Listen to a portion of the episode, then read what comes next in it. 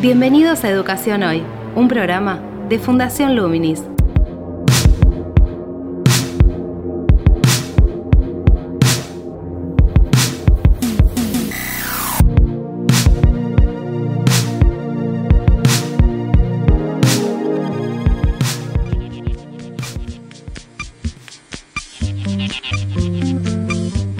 Hola, ¿qué tal? Soy Gabriel Latorre y estoy dando comienzo a Educación Hoy, el podcast que realizamos desde Fundación Luminis, abordando diferentes temáticas de educación en Argentina y en el mundo. En el programa de hoy nos vamos a centrar sobre un documento reciente que produjo el Banco Interamericano de Desarrollo o un equipo de investigadoras liderado por María Teresa Lugo para el Banco Interamericano de Desarrollo. Este documento trabaja sobre las soluciones tecnológicas, educativas o educativo-tecnológicas centradas aquí en Argentina. ¿Qué serían estas soluciones? Básicamente recursos, plataformas que todos los docentes suelen utilizar en sus prácticas habituales.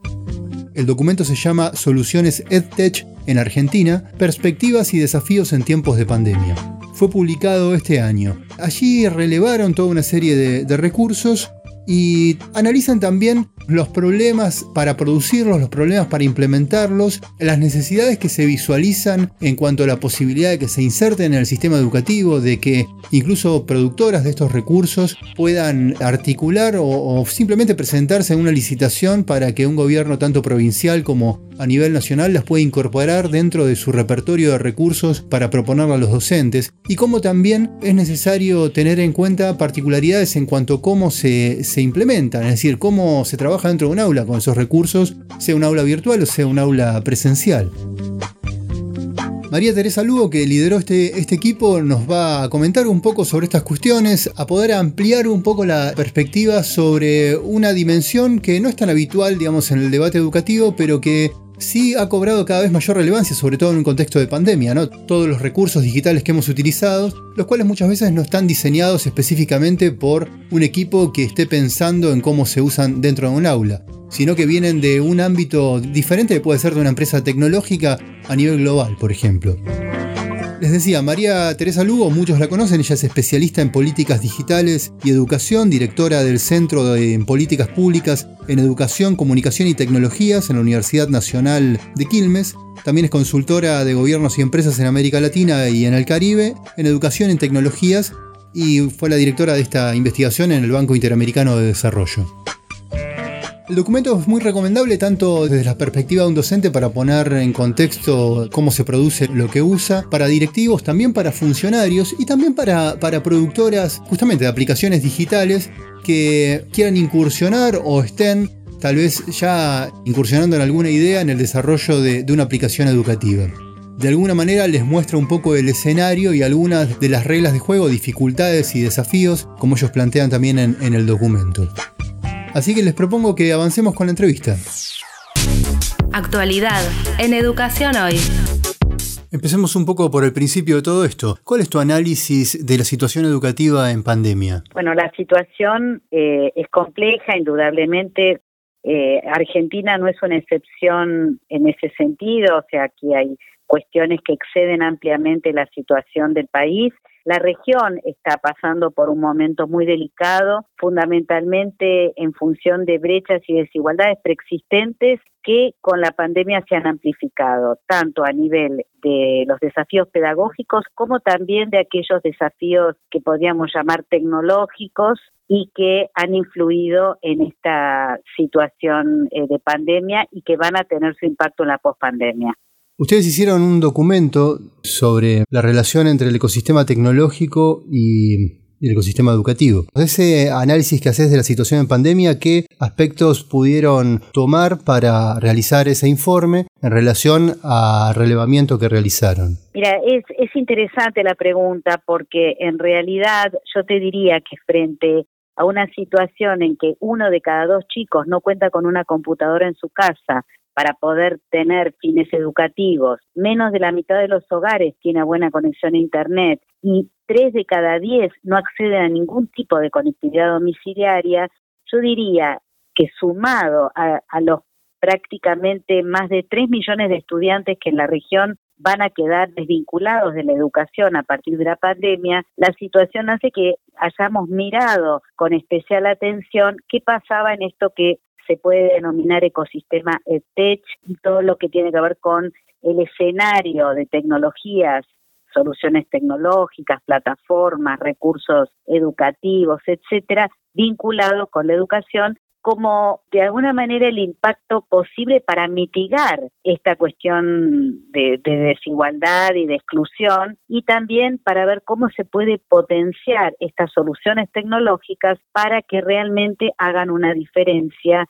en relación con la educación. Encontramos en principio en este estudio que fue encargado por el BID y por el BID Lab dos áreas de situaciones problemáticas, una que tiene que ver con la infraestructura, con la conectividad insuficiente, con la baja apropiación de las tecnologías y con soluciones tecnológicas para la educación desacopladas de las prioridades educativas y por otro lado un conjunto de desafíos más vinculados con la capacitación insuficiente para poder implementar las tecnologías y hacer un uso potente de las soluciones tecnológicas y por supuesto lo que podemos denominar las trayectorias estudiantiles interrumpidas o intermitentes y que en estos tiempos más de situación de educación remota en emergencia han generado un uso creciente de estas plataformas o de estas soluciones, en muchos casos sin un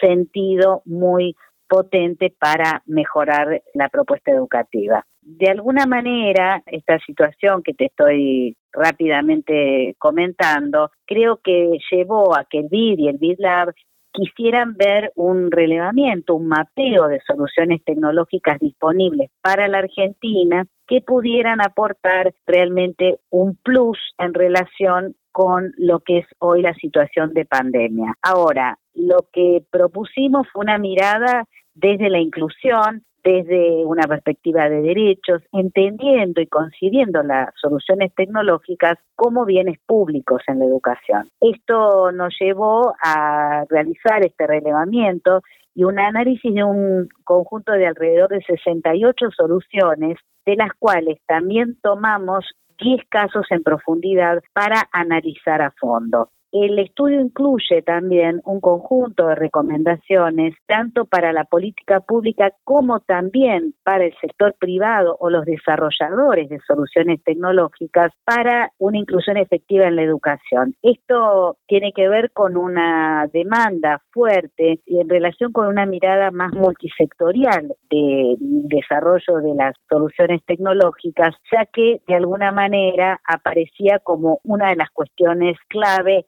a intentar analizar más en profundidad.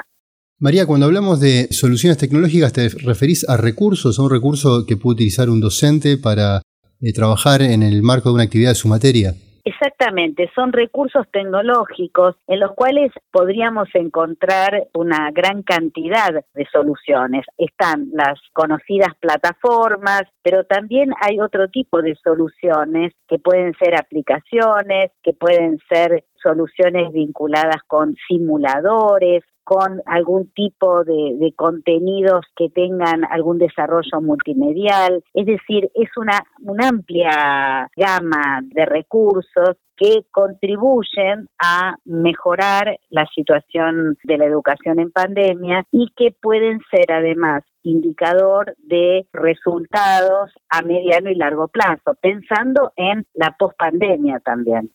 En el documento se observa la intención como de generar un, espacio de encuentro entre la producción de esos recursos digitales desde ámbitos privados, que puede ser tanto desde una ONG o una universidad privada que trabaja, por ejemplo, cuando mencionaste el caso de los simuladores, si bien no es algo que mencionen específicamente, ¿no? Pensando en los simuladores de ciencias de la Universidad de Colorado que ellos tienen fondos privados para poder desarrollarlos, ¿no? Y es un simulador que se ha incorporado bastante en, educación desde las épocas ya de conectar igualdad, incluso venían incorporados en esas computadoras. Pero también hay todo otro bagaje de recursos que vienen de empresas privadas que desarrollan un recurso para utilizarse en ámbitos formativos, que se puede incorporar en la, en la educación formal. Hacen una observación en el documento que es interesante que hablan de las discrepancias entre el tiempo en que los inversores requieren para el retorno del capital, en esos casos, y el tiempo necesario para medir los resultados de implementación de esas soluciones. ¿no? Te planteo una, una reflexión a ver si estás de acuerdo. Pareciera a veces que la producción de esos recursos, al intentar proyectarla hacia un público global, más que local, genera que no se contemplen las particularidades culturales de cada contexto educativo en el ámbito de la educación formal y por ende están subaprovechados en sus potencialidades. Incluso carecen muchos de las orientaciones pedagógicas y, o didácticas para poder implementarse dentro de un aula específicamente, ¿no?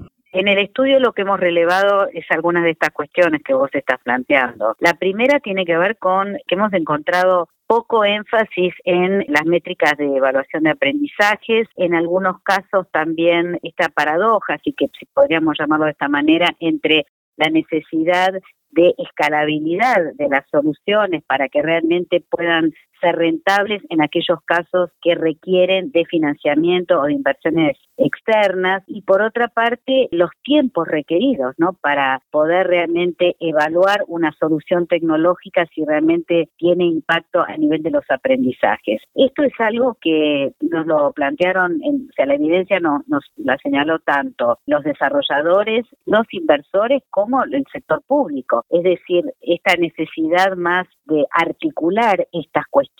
las soluciones tecnológicas necesitan determinado tiempo para que realmente puedan ser evaluadas. Esto a veces está en contraposición con los tiempos necesarios para recuperar la inversión por parte de los de los inversores. De cualquier manera, una de las cuestiones que nosotros evaluamos en el estudio o, evidenciamos en el estudio tiene que ver con también las áreas de vacancia. Esto fue interesante porque lo que veíamos es que de estas soluciones había áreas de vacancia temáticas y muy necesarias, como por ejemplo vinculadas con habilidades blandas, las que tenían que ver con ESI, eh, y que merecían una atención especial y que había un campo de desarrollo que quizás no estaba aprovechado al máximo. Justamente esas áreas de vacancia son las que no están contempladas muchas veces cuando se piensa en esa escalabilidad a nivel global del uso de un recurso y que está enfocado en ámbitos que son más redituales, que puede ser una formación o capacitación en, el ámbito de empresas, digo, en el diseño de los recursos. Lo que voy es que muchas veces esos recursos se utilizan dentro del ámbito educativo formal, lo cual si es útil está muy bien, pero se hace énfasis justamente en la capacidad o cualidad tecnológica, es decir, más de orden instrumental, que en un sentido pedagógico, ¿no? Y ahí es donde está el subaprovechamiento o se generan como tensiones. Sí, creo que sumamente interesante lo que estás planteando porque, por ejemplo, en relación con lo de habilidades blandas, voy a tomar ese ejemplo, tan necesarias para todo lo que tiene que ver con educación técnica, educación técnica superior o no formal, todo lo que hace a este círculo virtuoso entre formación, empleabilidad e industria 4.0 en relación con el ecosistema digital, por ejemplo. Y ahí lo que nosotros hemos relevado es que hay un desacople, es decir, que soluciones que pueden a lo mejor ser interesantes o utilizadas en ámbitos más vinculados con el empleo o con, las empresas, no hay una adecuación necesaria para lo que es el sistema educativo. En ese sentido, nosotros también lo que hemos relevado y que pusimos como una dimensión importante tenía que ver con soluciones más a medida, pero que eso muchas veces, y esto lo plantean los desarrolladores, no se condice con una rentabilidad. De cualquier manera, esto que vos planteas de los puentes que por momentos no se ven con claridad, es una de las recomendaciones nuestras, que es por ahí ajustar mucho más estas soluciones tecnológicas para la educación en función de las prioridades educativas. Esto que parece algo obvio, nosotros hemos encontrado algunos desacoples en ese sentido. Cuando hablamos con los decisores políticos, cuando los entrevistamos, ellos plantearon esta necesidad de primer orden de que las soluciones disponibles para adquirir o para eh, contribuir con su desarrollo, para invertir inclusive desde las administraciones educativas, pudiera estar en sintonía con las necesidades pedagógicas, con las necesidades y prioridades curriculares, con todas estas cuestiones. Por eso, de alguna manera, una de, de las recomendaciones tiene que ver también con que se utilice la evidencia de las pruebas, de todo lo que es, este, digamos, las evaluaciones que existen y que bien vale la pena revisar para desarrollar soluciones mucho más a medida. Es decir, que ese sería un aspecto de esa recomendación que ustedes plantean de intentar crear espacios de colaboración entre el ecosistema EdTech y, el sector público. Sí, creo que esta cuestión de poder pensar soluciones que puedan ser, si querés, rentables, pero que por otro lado estén más en sintonía con lo que realmente se está necesitando, es una de las cuestiones claves. Y la otra, que no, no es menor, es la mirada atenta hacia el protagonismo de los equipos docentes en las instituciones educativas. Escuchar y fortalecer ese vínculo en el momento del diseño de la solución tecnológica. ¿Por qué? Porque otra de las cuestiones que nosotros relevamos es que al no recuperar las necesidades y las expectativas de los equipos docentes, muchas de las soluciones no incluían ayuda pedagógico-didáctica. Esto es importante porque de alguna manera estas orientaciones que la misma solución sea un videojuego, una plataforma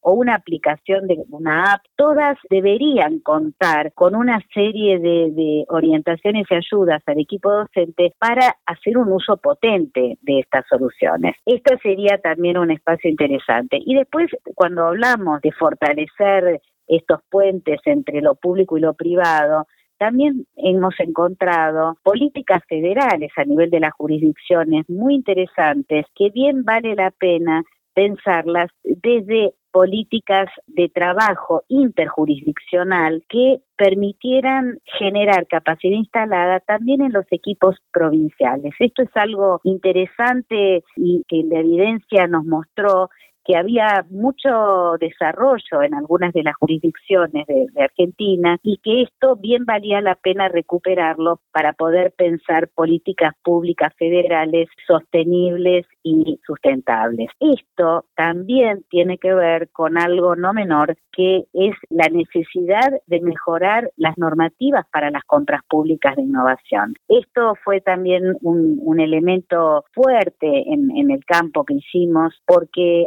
parecía como la necesidad de formar decisores y personal público para todo lo que es las compras, las licitaciones. Muchas veces los desarrolladores planteaban que no les resultaban claras las normativas para poder presentarse en las licitaciones y eso lo hemos conversado con el sector público y ahí también hay un puente a trabajar y a fortalecer. Porque, ¿qué encontraban en, ese aspecto? De que les resultaba en muchos casos eh, difícil de comprender eh, las normativas existentes y también de eh, tener como mayor claridad acerca de qué se estaba solicitando. Porque también se puede dar que muchas productoras pequeñas puedan presentarse en esas licitaciones y trabajar en producir una, una, aplicación educativa. ¿Y relevaron ustedes ese campo de pequeñas productoras que hayan diseñado algunos recursos? Por ejemplo, si pudieron tener acceso a las métricas de uso de ese recurso, si ajustaron orientaciones en función de los docentes en contacto tal vez con equipos jurisdiccionales como vos mencionás.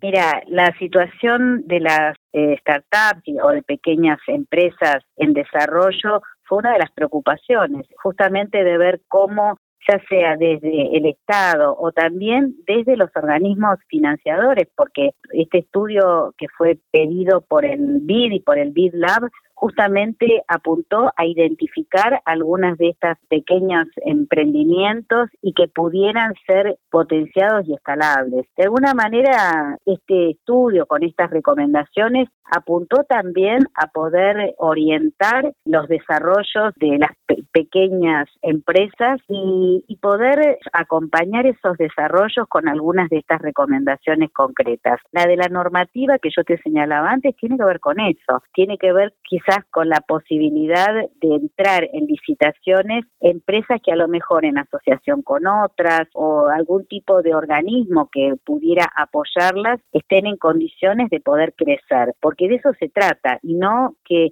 sean siempre las mismas grandes empresas que se presentan y que ganan las licitaciones. Por eso te digo que encontramos muy buena repercusión para el estudio, tanto a nivel de las empresas del sector, de las cámaras empresarias del sector de tecnología, como también desde, desde el Estado, tanto a nivel nacional como de las jurisdicciones y por supuesto de los organismos de financiamiento, porque esto permite de alguna manera valorizar e incluir en agenda el desarrollo de lo que son las, las incubadoras, las aceleradoras de startups que hacen al crecimiento del ecosistema tech. La perspectiva es pensar también que la situación de pandemia, además de una gran crisis y de una situación muy eh, grave para la educación, pueda también, y para el país, por supuesto, pueda también ser una oportunidad para evidenciar la necesidad y para evidenciar el potencial que pueden tener estas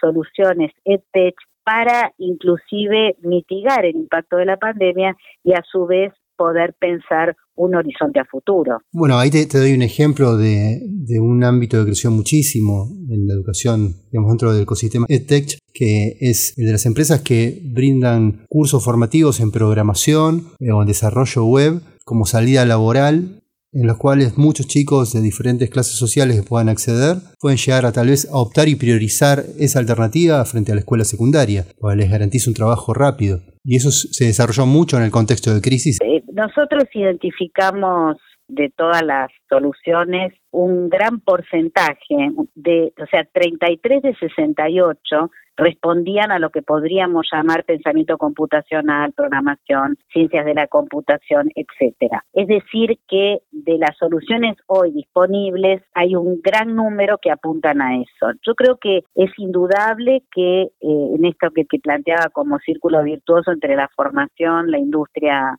4.0 y, y la empleabilidad o el mercado, ahí hay un potencial importante. De cualquier manera, no es que por tener la solución tecnológica se va a resolver el tema de, empleo y todo lo que está ocurriendo, pero sí que muchas de estas soluciones pueden funcionar como una aproximación a vocaciones TIC, a, a chicos y chicas que pueden acercarse a un oficio y poder trabajar en un ámbito y en un mercado tan demandado como es el de, el de las ciencias de la computación o el del pensamiento computacional. De cualquier manera, creo que ahí también es interesante trabajar con esta identificación de soluciones que algunas son gratuitas, otras tienen costo. Esto también fue parte del estudio y apuntó también a ofrecer en esta matriz, en este mapeo que desarrollamos, aquellas que podían ser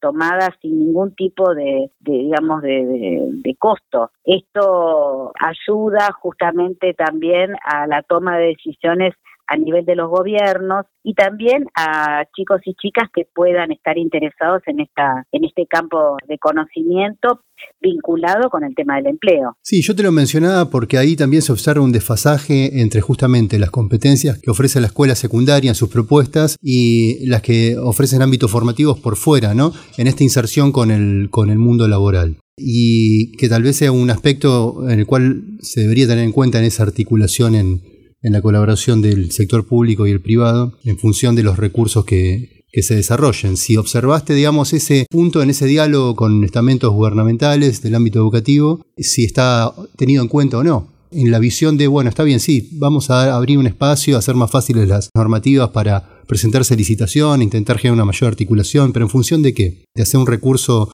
otro recurso más sobre San Martín o en función de identificar una prioridad que tiene que ver con la salida de los chicos hacia el mundo del, trabajo y cubrir esa situación.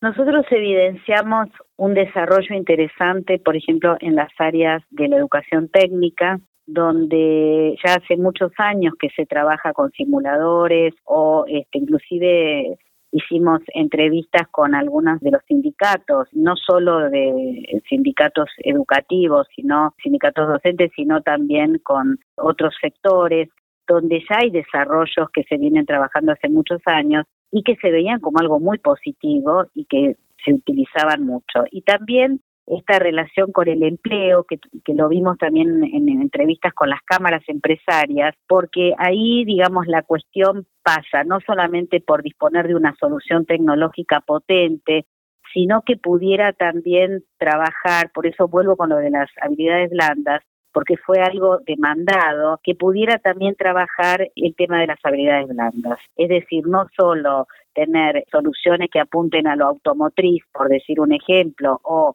este, a las tecnologías digitales, para la programación, sino también soluciones que puedan contribuir a el aprendizaje en eh, los puestos de trabajo, en cuáles son las condiciones para trabajar en determinadas industrias, etcétera. Entonces, creo que ahí hay también un puente muy interesante a partir de lo que se está desarrollando. Creo que hay algunas de estas cuestiones que, que vienen siendo trabajadas desde lo no formal, por decirlo de alguna manera, que en muchos casos están dentro del ámbito del, Ministerio de Trabajo y que vale la pena mirar con atención porque esto inclusive podría ser un buen punto para trabajar desde los ministerios de educación. Y es también una manera de concebir las prácticas educativas muy interesante. Lo veíamos, por ejemplo, en lo que tiene que ver con las prácticas profesionalizantes y cómo eso con determinadas soluciones tecnológicas para las diferentes industrias podría ser un potencial a tomar en los ámbitos de educación formal. Esto excede el tema del ecosistema Tech, me refiero, sino que apunta también a, que el, digamos, la solución tecnológica sea un catalizador de otro tipo de cambios también. En definitiva, yo creo que la situación pandémica nos pone en ese lugar de reimaginar modelos educativos quizás diferentes, ¿no? Yo creo que por ahí pasa el desafío de la pospandemia, ¿no? Eh, es decir, si lo que vamos a hacer es mirar lo que teníamos y tratar de volver a eso o ensamblar las piezas de la organización y la tecnología escolar de una manera diferente. Hablo acá más de la cuestión de la educación formal, pero creo que en ese sentido las soluciones tecnológicas pueden hacer una diferencia si están concebidas con algunos criterios de índole pedagógico y no solo de índole tecnológica. Te invitamos a participar de Educación Hoy a través de las redes sociales de Fundación Luminis arroba infoluminis o nuestro sitio web www.fundacionluminis.org.ar.